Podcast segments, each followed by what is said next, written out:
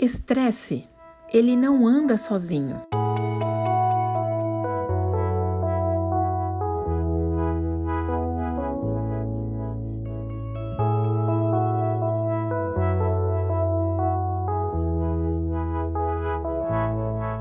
Segundo a Associação Americana de Psicologia, há três tipos de estresse: estresse agudo, que é uma reação do corpo a um momento ou fato estressante, não necessariamente ruim ou negativo.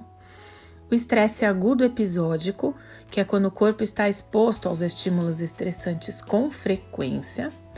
E o estresse crônico, que é quando a pessoa se mantém continuamente estressada. Isso já é parte da rotina dela, é uma condição contínua, permanente. Ou seja, os sintomas do estresse não vão embora. E ele é um fator de risco para o desenvolvimento de um transtorno de ansiedade e também de depressão.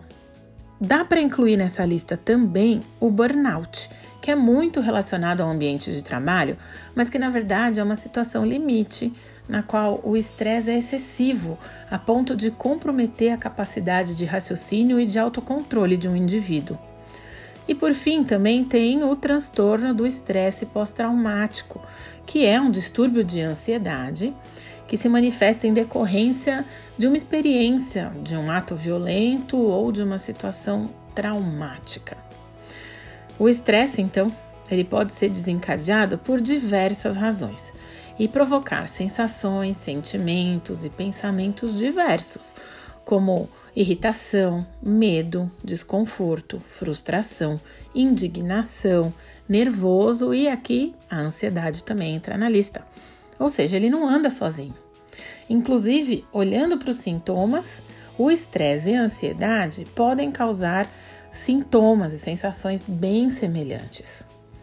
A ansiedade é caracterizada por uma sensação de medo, preocupação, agitação e angústia. Ela pode ser decorrente de situações de estresse, como a gente já viu, né, que o estresse pode causar o transtorno de ansiedade.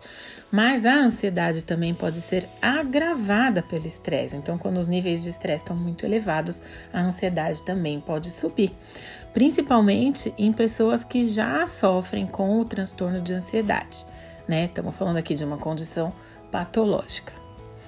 E existe sim, né, um tipo bom de ansiedade, né, que ele está mais relacionado com a expectativa, o frio na barriga, digamos assim. Por exemplo, a sensação que dá antes do nascimento de um filho, é, da cerimônia de casamento ou de uma viagem. Sabe quando uma criança fica nervosa antes de um passeio com a escola? Então, muitas vezes a ansiedade é perceptível, é fácil de identificar, mas isso não acontece sempre, tem outros casos que não.